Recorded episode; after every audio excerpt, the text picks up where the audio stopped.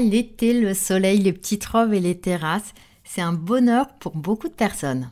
Sauf en cas de sclérose en plaques. La chaleur peut être un vrai cauchemar parce qu'elle augmente les symptômes.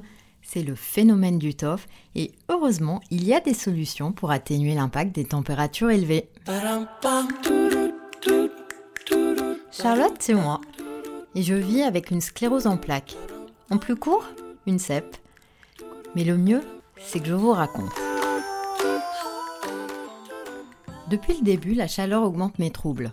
Au-dessus de 30-32 degrés, j'ai la sensation de me traîner, mes douleurs sont plus intenses et plus fréquentes, je suis moins performante dans le travail et j'ai l'impression d'avoir des toiles d'araignée sur les jambes. Bref, je suis mal dans mon corps. C'est donc le phénomène du TOF, du nom du chercheur qui l'a découvert. Et avant de vous dévoiler toutes mes astuces, je vous explique ce phénomène qui touche 60 à 80% des patients vivant avec une sclérose en plaques. Il n'est pas lié au stade d'évolution de la CEP et il peut survenir dès le début de la maladie. Si la température du corps augmente à cause de la chaleur, du sport ou d'une douche chaude, les symptômes habituels peuvent s'intensifier ou d'anciens symptômes peuvent réapparaître. La bonne nouvelle, c'est qu'ils disparaissent en quelques dizaines de minutes ou d'heures quand la température du corps redescend. Si ce n'est pas le cas et que les symptômes durent plus de 24 heures, il peut s'agir d'une poussée et dans ce cas, il faut contacter votre médecin. Alors, les chercheurs ne comprennent pas bien tous les mécanismes du phénomène du TOF quand la température du corps augmente, elle ralentirait l'influx nerveux, voire le bloquerait au niveau des plaques dans le cerveau et la moelle épinière. Je vous donne un exemple concret avec les patients qui ont eu une névrite optique. L'influx nerveux va des cellules de l'œil au cerveau par le biais du nerf optique. Et en cas de phénomène du TOF, le nerf optique cafouille et on voit moins bien ou flou. En plus des troubles visuels, il peut y avoir, comme moi, une majoration des symptômes sensitifs, les fourmillements, picotements, engourdissements ou douleurs. Plus rarement, mais c'est possible, ce sont les faiblesses musculaires qui sont amplifiées et la marche est davantage perturbée. La fatigue, les troubles cognitifs ou la spasticité peuvent aussi être exacerbés. Vous voyez, la chaleur peut vraiment devenir un enfer. Pas de panique, en 25 ans, j'ai développé un certain nombre d'astuces.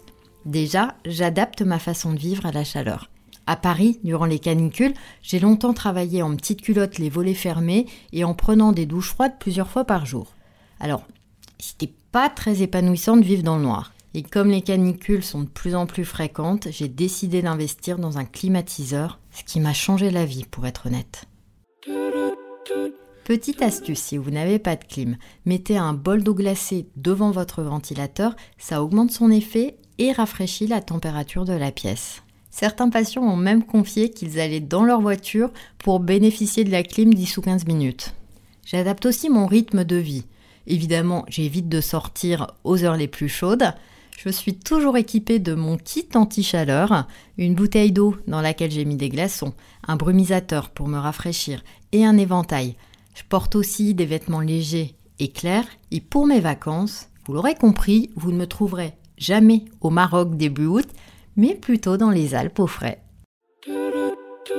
Quand je prévois un voyage lointain, j'étudie toujours la météo du pays pour choisir la période la moins chaude. Je multiplie aussi les petits trucs au quotidien. Je mets au congélateur une bouteille d'eau ou une poche achetée en pharmacie que j'utilise pour rafraîchir le visage ou le corps. La cryothérapie m'aide aussi en faisant baisser la température de mon corps durant quelques précieuses heures. Mais un bain froid à une température de 16 degrés pendant 20 minutes peut faire office de cryothérapie maison. Certains patients portent un t-shirt mouillé d'eau froide, ce qui est efficace. Et vous pouvez également trouver sur Internet des serviettes réfrigérées pour rafraîchir votre nuque ou tamponner votre peau. Évidemment, je vous recommande de passer quelques heures dans un cinéma climatisé, un musée, une bibliothèque ou même un supermarché. Ça permet de passer un moment au frais et de recharger les batteries. Dernière option pour ceux qui sont le plus gênés, la veste réfrigérante.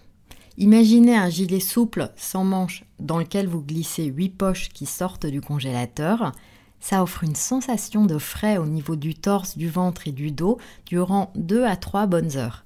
Alors, la veste a un coût conséquent entre 200 et 350 euros, mais elle permet de conserver certaines activités comme aller faire ses courses, travailler ou prendre un verre en terrasse sans avoir l'impression de traverser une fournaise.